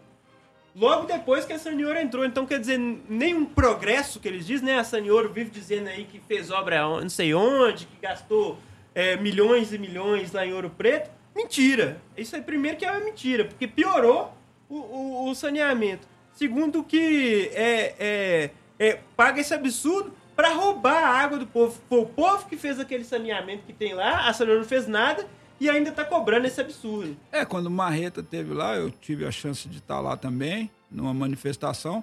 O morador me chamou e falou assim: ó, eles falam que a Sanioro vai tratar o saneamento básico e a água, né? Olha aqui, ele me levou do lado da prefeitura, o Ribeirão do Carmo passa ali, todo mundo tem esgoto, esgoto a céu aberto. Aí mostrando aquela fede, é, como é que fala? Aquela coisa fede. Então isso aí é, é engodo mesmo, e o povo tem razão, e nós estamos apoiando e, chamamos a população de todos os locais, todos os ouvintes a apoiar, porque essa luta em Ouro Preto no momento está sendo lá. Mas essa luta pela água vai ser em todos os cantos, porque o imperialismo necessita de água. Como é. nós falamos, eles usam toda a água, nós só usamos 8% da água. Eles usam 92% de toda a água. É, o Magrão, assim, essa luta pela, contra a privatização da água é uma luta nacional. Porque, assim, olha, olha só, é, mundi, é mundial, mas assim, é uma luta do, do, do nosso povo ouvintes, pensem bem, olha só. É, é vender um recurso natural básico para a sobrevivência da nossa nação. É, quando a gente. Quando está sendo privatizada a água de ouro preto, tá, é, e, e, no mundo inteiro tem se falado disso, do, do fim da água potável, nós estamos entregando de bandeja uma, um, um bem básico para nossa sobrevivência para uma empresa estrangeira. Enquanto isso, a Vale é, escoa o minério com, com a nossa água. É, metade, quer dizer, metade das nascentes de Ouro Preto está na mão da Vale, a outra metade está na mão da Sony Ouro. Então, assim, essa luta é uma luta de todo o povo brasileiro e o povo, e o, e o povo ouro-pretano, particularmente, tem se levantado em grandes jornadas de luta. Agora impondo um grande boicote a, a, a cobrança das tarifas. Ninguém está pagando. A Sanioro está amargando prejuízo porque ninguém está pagando isso. E ela vai tentar cortar a água agora. O pessoal dessa república já acionou o Ministério Público, o pessoal da Secretaria de Direitos Humanos da, da OAB, Secretaria de Direitos Humanos da, da Assembleia Legislativa. Eles têm acionado esses, esses, esses órgãos e também têm se mobilizado. Aonde que a Sanioro tentar cortar água agora, ela vai ser recebida pra, pela população impedindo ela de, de, de cortar essa água. Então eu acho que é, é, é, muito importante essa luta e a gente vai, partir de agora, no nosso programa, vamos dedicar um espaço para todo o programa a gente falar um pouco sobre os informes dessa luta, a situação que está atualmente essa luta. Então eu acho que é isso aí. Companheiro, é, eu acho que essa luta ela é, um, ela é um exemplo, sabe por quê? Vocês estão essa luta é um exemplo, sabe? Porque você tem acompanhado a briga que está aí contra essa mineração aqui, aqui perto aqui, na Serra, na Serra do Curral. É, o, é uma das coisas que a gente vai vendo que vai encadeando o, o, os acontecimentos, né? O povo de Ouro Preto tá na luta, não confia mais porque os, os candidatos aí se elegem, depois vão lá negociar. E na verdade, ô Nelson, a, a Sanior não está tendo prejuízo, não. Está tendo prejuízo é o governo, é o, a prefeitura lá, porque tudo que a, que a Sanior fez ali, duvido ter um real deles ali, investido ali. Então pega o recurso público, pra, ganha licitação para pegar o recurso público para falar que administra determinado serviço. Mas na verdade eles fazem nada, é igual as rodovias. O Estado vai lá e constrói, aí os caras vêm, ganham a licitação, põem uma cabinezinha para cobrar, é, para cobrar pedágio, para cobrar isso, aquilo, e aí só fica recapeando o asfalto. É igual a água é do mesmo jeito. A estrutura pronta, eles vão lá e. Ah, não, agora nós vamos administrar. É desse jeito. E a privatização não é só da água, também da energia elétrica, que são os recursos básico para uma, população, né? E aí os, os governos brasileiros acham que ter como é que é, autonomia é entregar para entregar pro, pro, o sanguinário capitalista. É isso aí. Vamos agora então para um áudio do Comitê de Apoio do Jornal Nova Democracia, falando para a gente sobre a passagem dos 144 anos do natalício do grande camarada Stalin. É, na sequência a gente volta para mim debater um pouquinho, explicar quem foi, né? O Stalin, que é super importante, nem todo mundo conhece, ou quem conhece, conhece pelas cores mais horrendas aí que o monopólio de imprensa os burgueses podem pintar. Mas a gente vai passar o áudio para vocês já já a gente volta com mais Tribuna do Trabalhador. Bom dia, ouvintes do Tribuna do Trabalhador. Por ocasião dos 144 anos do natalício de Joseph Stalin, grande revolucionário comunista, artífice da vitória sobre o fascismo, o Comitê de Apoio ao A Nova Democracia gostaria de homenageá-lo com este áudio, retirando o extrato da matéria Titãs do Proletariado Internacional, publicada na edição número 166 do AND, onde se faz um resumo de quem foi esse grande herói. Trazemos no objetivo dos companheiros da bancada debaterem. Abre aspas. Em 18 de dezembro de 1878, nascia Joseph Stalin, grande dirigente e guia da construção da sociedade socialista soviética e principal dirigente da luta dos povos soviéticos na Grande Guerra Patriótica, que derrotou a besta nazi-fascista. Educado e instruído pelo grande Lenin, Stalin foi ainda seu camarada de armas e continuador. Em defesa do leninismo, Stalin desmascarou e derrotou as linhas oportunistas de direita e de esquerda de Zinoviev, Kamenev, Bukharin, Trotsky, etc. Além disso, desenvolveu brilhantemente as proposições de Lenin sobre a Revolução Russa após a conquista do poder. Estabeleceu uma sólida aliança com os camponeses e edificou um firme Estado do proletariado. Já no plano internacional, Stalin dirigiu o movimento comunista internacional, formulando, ao lado de grandes dirigentes proletários, as políticas gerais que permitiram que a revolução se alastrasse em mais de um terço do globo. Foi o camarada Stalin quem dirigiu o Exército Vermelho e o lendário combate que terminou com a vitória cabal da União das Repúblicas Socialistas Soviéticas contra as hordas nazifascistas de Hitler em 9 de maio de 1945. Ademais, o camarada Stalin cumpriu o papel fundamental de sintetizar o leninismo e reconhecê-lo como uma nova e superior etapa do marxismo, o marxismo-leninismo. Fecha aspas. Mamute, é importante essa celebração dos 144 anos do natalício do grande Stalin, artífice da vitória sobre o fascismo. Acho que é, os nossos ouvintes aqui, a gente poder falar um pouco sobre essa grande figura do proletariado internacional, acho que é, é, é importante porque ele colocar, mostrar quem ao longo da história teve ao lado do povo contra o fascismo, contra a burguesia, que desenvolveu o primeiro Estado socialista da história. O primeiro Estado onde o povo mandava sobre as coisas. O primeiro Estado que conseguiu er er erradicar o analfabetismo, acabar com a fome no mundo. No mundo não, né? Nesse, nesse local. Então, assim, é, é importante a gente relembrar essa grande figura que foi, durante é, décadas, e é ainda, muito atacado pela burguesia, porque estava do lado do povo. Porque foi o grande dirigente que venceu a, a besta fera nazi-fascista no mundo. Foi o grande dirigente que conseguiu é, construir e provou que era possível fazer um Estado socialista na Rússia.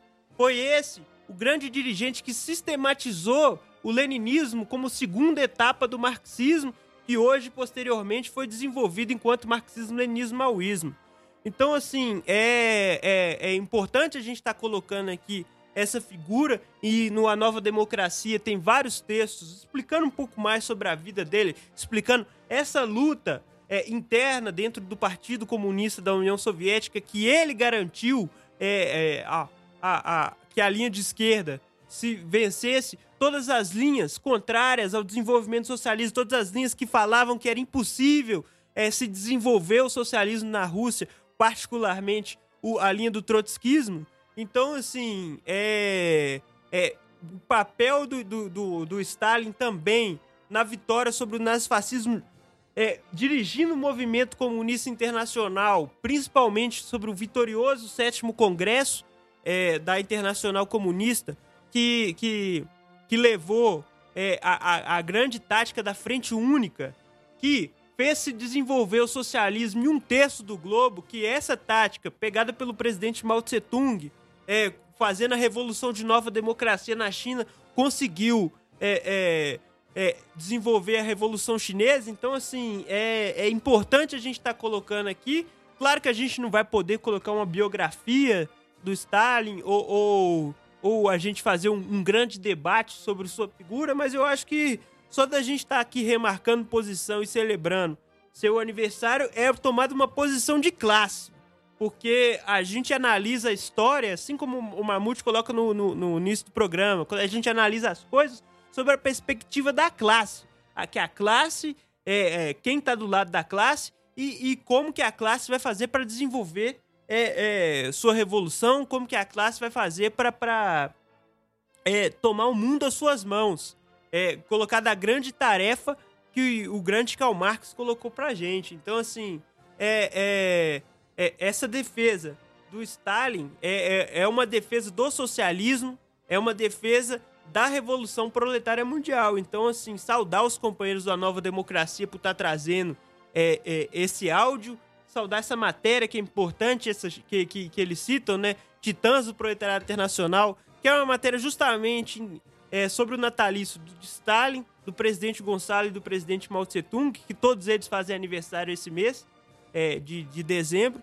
Então, assim, é, é, é esse que guia o, o, o desenvolvimento, é, parte desse desenvolvimento do marxismo. Então, acho que muito bom, assim, a gente está colocando isso aqui.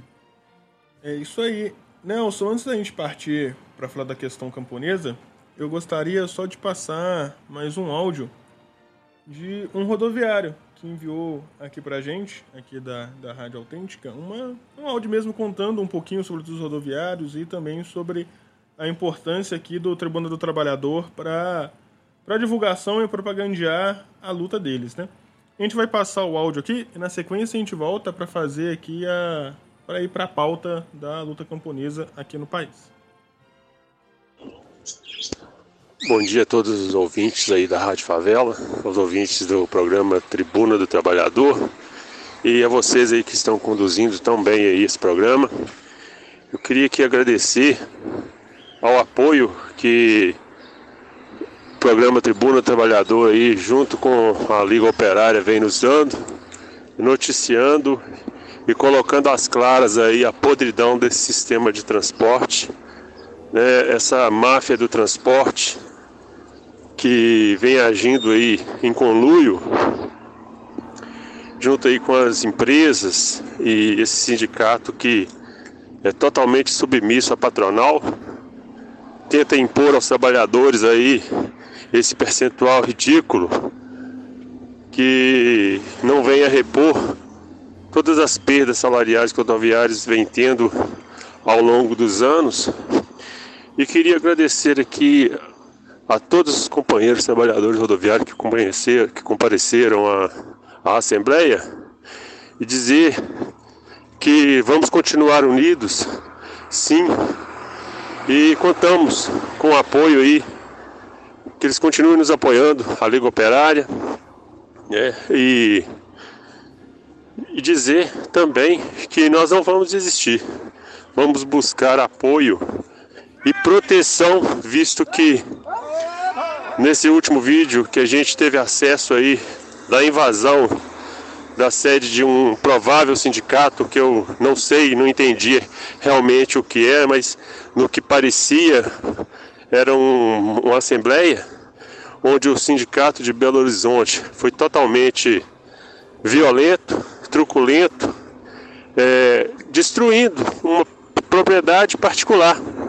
aparentemente. Não deu para entender exatamente, mas ficou bem claro a presença do presidente do sindicato, junto com o advogado e alguns diretores. Então, pessoal, essa luta é árdua, essa luta, essa luta é cansativa e perigosa, porque a gente viu que a gente está mexendo com bandidos. Então, pessoal, é, vamos continuar juntos, vamos continuar unidos, que só assim poderemos ter chance de êxito, chance de vitória. Tamo junto aí, pessoal, e obrigado novamente a oportunidade, a Rádio Favela aí e a Tribuna do Trabalhador.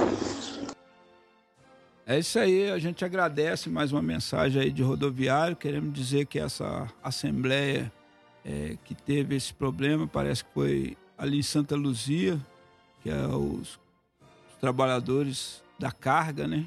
Que foi um sindicato desmembrado em 2009 e que os companheiros lá estão tentando é, levantar novamente o sindicato e o STTRBH, que inclusive em seu estatuto não consta mais ser representante da carga, foi lá e interviu diretamente nessa assembleia. Então houve pancadaria, quebraram a casa da, da, da pessoa lá que estava que tinha cedido para fazer os trabalhadores da carga fazer assembleia. Então está muito assim uma disputa e é importante que os companheiros saibam é, que é só organizando mesmo, unificando a luta, que a gente vai se fortalecendo. E, e logo, logo, esses que nos atacam serão é, um gatinho. E nós não podemos é, baixar a cabeça, porque aqueles que têm razão, se no primeiro é, embate é, recuam, aqueles que não têm razão avançam. Então nós estamos numa guerra, nós temos que erguer a cabeça e seguir marchando firme em grupo. É claro que ninguém é bobo, os companheiros que estão iniciando agora na luta, os companheiros trabalhadores rodoviários, é importante que os companheiros se organizem dentro das garagens, façam grupos é, escondidos da patronal, escondidos da pelegada e vão se mobilizando aí é, denunciando as coisas, fazendo o trabalho na surdina, é, porque independente de sindicatos, que a gente, o trabalhador não precisa estar com o sindicato na mão, não. Basta ter organização no local de trabalho, aquilo que a gente falou, a luta nascida de dentro para fora, ela tem mais força do que vindo de fora para dentro. É, quando existe uma direção consequente, ela aponta um caminho correto e as massas organizadas dentro do local de trabalho podem desenvolver ela. Mas quando não tem, é importante que os companheiros se organizem dentro do local de trabalho, dentro do local de trabalho e, e coloque a luta para dar andamento. Nós não precisamos, muitas vezes tem companheiros que falam: "Ah, meu sindicato não faz isso, meu sindicato não faz aquilo". A posição da liga é o seguinte: é organizar o trabalho no, é, organizar grupos no local de trabalho e levantar a bandeira da luta independente de sindicatos.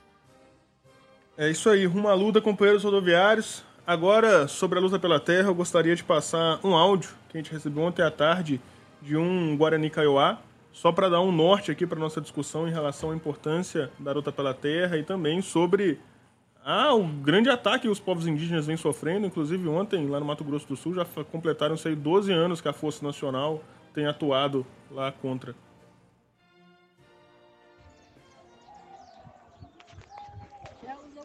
Boa tarde, companheiros e companheiras. É, hoje à tarde a gente está gravando esse áudio aqui, aqui na aldeia de Sombrerito, município de Sete Quedas, na divisa do Paraguai. É, estamos reunidos aqui a mais de 40 lideranças de cada aldeia e a gente estamos fazendo o nosso Atiguaçu que se chama Assembleia é, Geral do Povo Guarani Kaiowá. Então essa, essa nossa Assembleia, nosso Atiguaçu é importante para nós, que nós estamos aqui é, discutindo a questão do nosso saúde, a nossa educação e também da nossa, do nosso território e da violação do nosso direito. Então, o que, vem, o que a gente vem sofrendo sobre essa violência toda com esse governo genocida, que a gente não tinha essa esperança de que a gente viveria para o próximo ano. Então hoje pelo menos a gente tem essa respiração que a gente possa assim pelo menos ter um pouco de tranquilidade com esse com essa caminhada que a gente estamos fazendo. Então é isso a gente estamos discutindo aqui na nossa assembleia. É, teve é, juventude, Nhanderu que são rezador, e também as mulheres são Nhandessu rezador, são todos é, comunidade envolvendo nesse Atiquaçu. Então a discussão foi muito boa, é, tratamos muitas questões, o que vem nos prejudicando e também o que nós vamos, possamos, possamos melhorar para nossa Assembleia.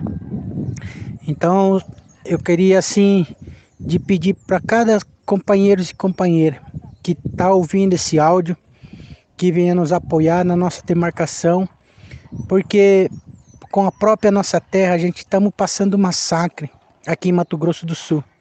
Sou um povo Guarani Kaiowá. É, eu moro, eu sou um dos sobreviventes em Carapó, de Carapó, é, o massacre de Carapó que aconteceu em 2016.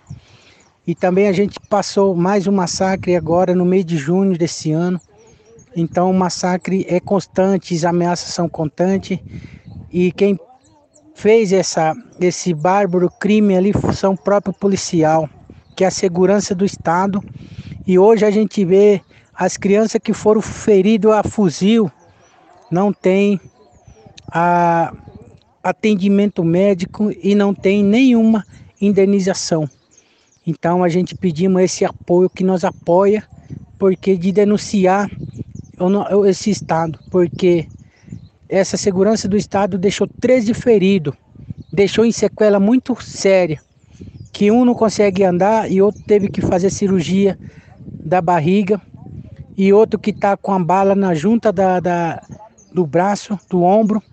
Então a coisa está muito complicada e, e, e, e não tem atendimento médico. Então por isso a gente estamos pedindo que os companheiros e companheiras que possa ajudar, nos apoiar, de fortalecer a nossa luta, de fortalecer a nossa, a nossa caminhada.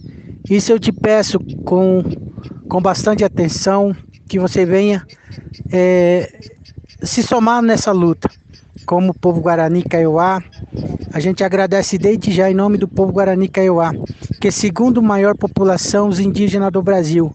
Então nós estamos aqui sofrendo com toda essa opressão que nós está passando aqui. Então, eu agradeço desde já a quem estiver ouvindo o meu áudio e, e, agradeço a todos. Esse foi o áudio do Simão. Ele é uma liderança Guarani Kaiowá, né? Enviou essa, esse áudio para a Abrapo, Associação Brasileira dos Advogados do Povo, que nos encaminhou para a gente repassar aqui no programa. Nelson. Mamute, é, eu acho assim importante a gente estar tá repercutindo é, esse áudio do do Simão. Eu acho que é, é uma luta importantíssima do povo brasileiro. Assim, é, é, é uma luta que a gente tem, a gente sempre separa uma parte aqui do nosso programa para falar sobre a luta pela terra, justamente porque ela segue sendo um problema principal da nossa nação, enquanto o latifúndio vem e, e, e, e, monopoliza essa terra, destrói nossos recursos, destrói tudo, o povo cada vez mais sem terra. E os indígenas, particularmente os Guarani Kaiowá, aí na fronteira, têm sofrido é, é, esses ataques, essa perseguição do latifúndio e do velho Estado brasileiro. É, nessa semana saiu uma matéria do Comitê de Apoio do jornal A Nova Democracia, lá do Mato Grosso do Sul, acho que muito boa a matéria, assim, bem completa, explicativa, falando assim, ó. Força Nacional consolida 12 anos de atuação contra indígenas no amando do latifúndio. Aí vai mostrando assim como que é, é, a Força Nacional é, é, ela tem sido utilizada desde a sua criação para servir ao latifúndio, para destruir, é, é, para assassinar para aumentar mais ainda, ainda mais a, a, a, exploração do latifúndio, o aumento desse latifúndio lá. São seguidos assassinados, assassinatos.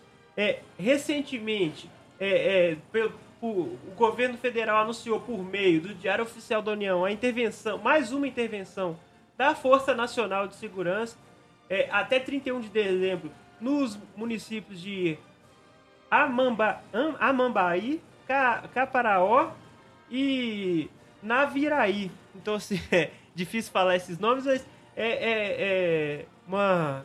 Mais uma vez, a Força Nacional, assim como, como a gente denunciou aqui também no, no caso de Rondônia, sendo utilizado como tropa de choque do latifúndio para acabar com a luta do, do, do, do povo brasileiro, para acabar com a luta dos povos indígenas. Essa força nacional, de que nacional não tem nada, né? Essa mesma que teve nos protestos, é, para acabar com os protestos contra a entrega do nosso pré-sal, essa mesma que está em quase todos os ataques contra os camponeses, é, essa mesma que está aí para assassinar os indígenas do nosso país.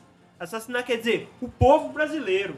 Então, assim, são é, é, é, é, seguidos massacres que têm ocorrido é, lá no, no, no Mato Grosso do Sul.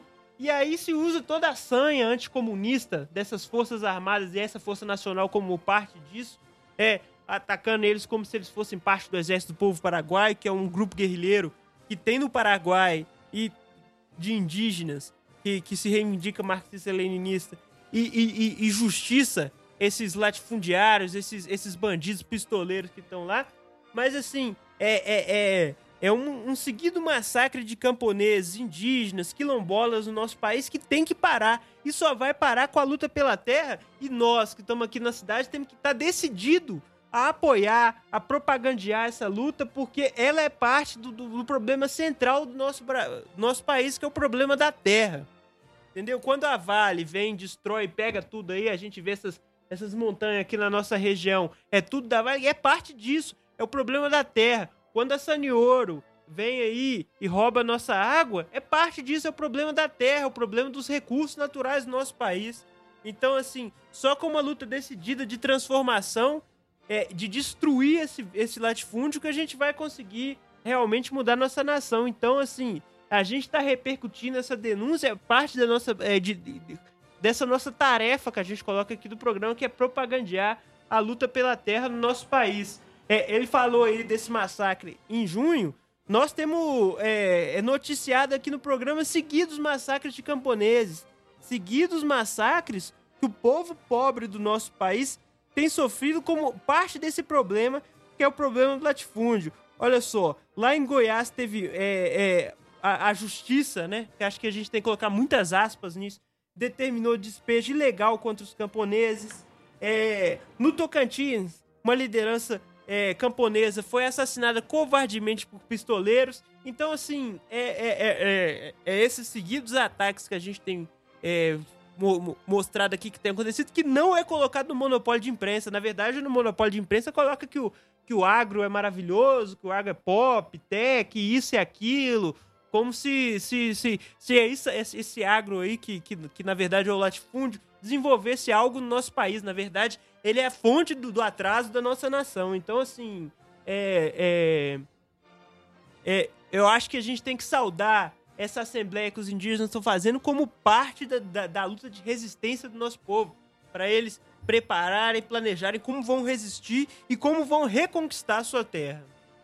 É isso aí, a gente deve parabenizar o Guarani Kaiowá que mandou o áudio, também é, dizer aos nossos ouvintes para entrar no site do jornal Nova Democracia, jornal da imprensa popular, democrática, que traz a luta do povo, é o único que estampa esses massacres estão ocorrendo no campo de forma científica e verdadeira, colocando é, bem claro, e é importante os companheiros ver o assassinato do Cacheado, de 46 anos, onde a, a sua esposa é uma das testemunhas, que entraram três encapuzados lá e balearam ele por volta de. É, é, meteram um monte de tiro nele por volta de uma hora da madrugada. Esses são aí esses que foram armados aí por esse é, genocida governo é, Bolsonaro.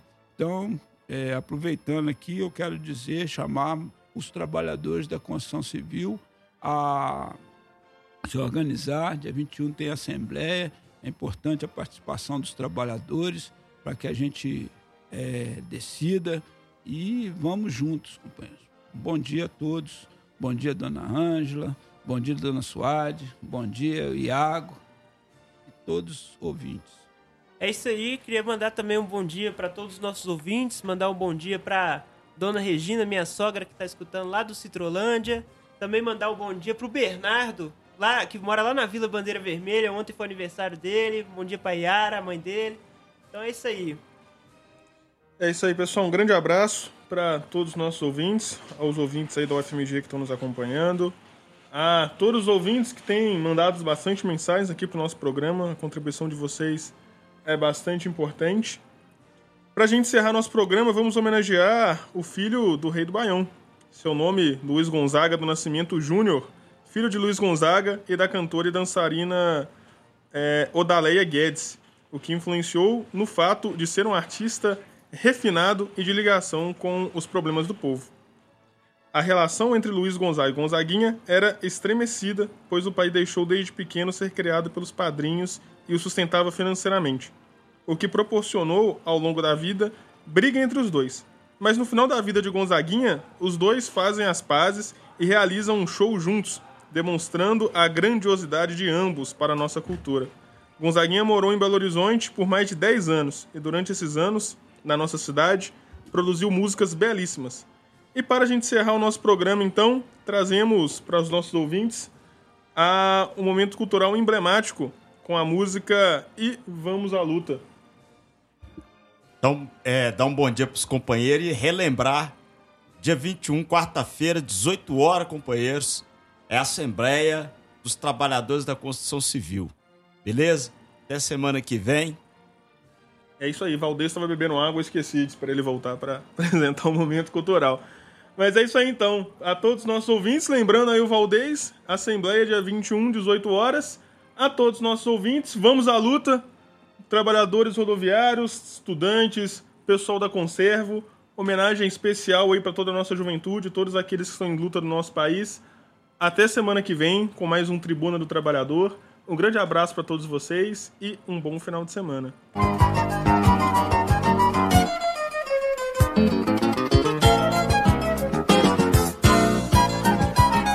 Eu acredito é na rapaziada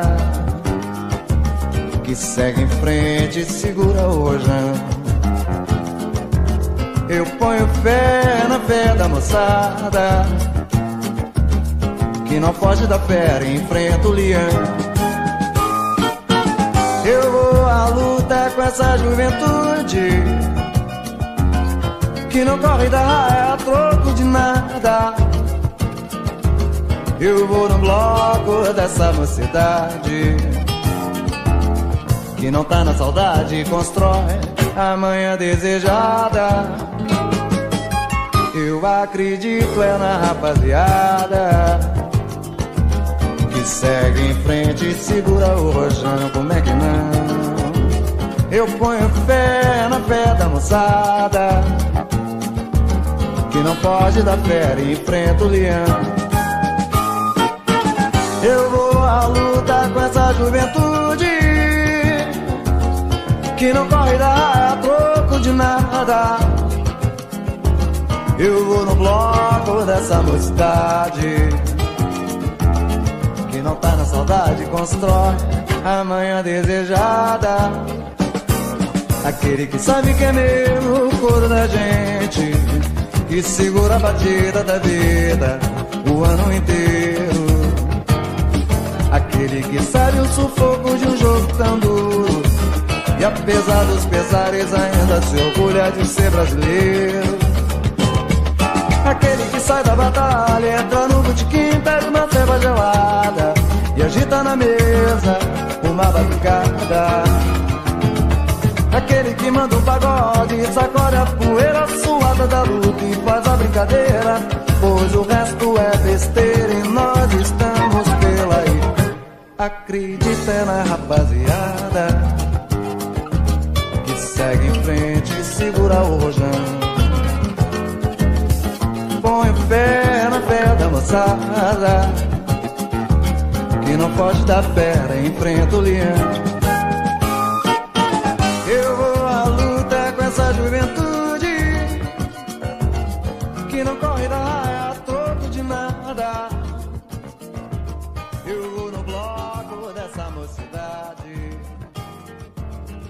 não tá na saudade, constrói amanhã desejada.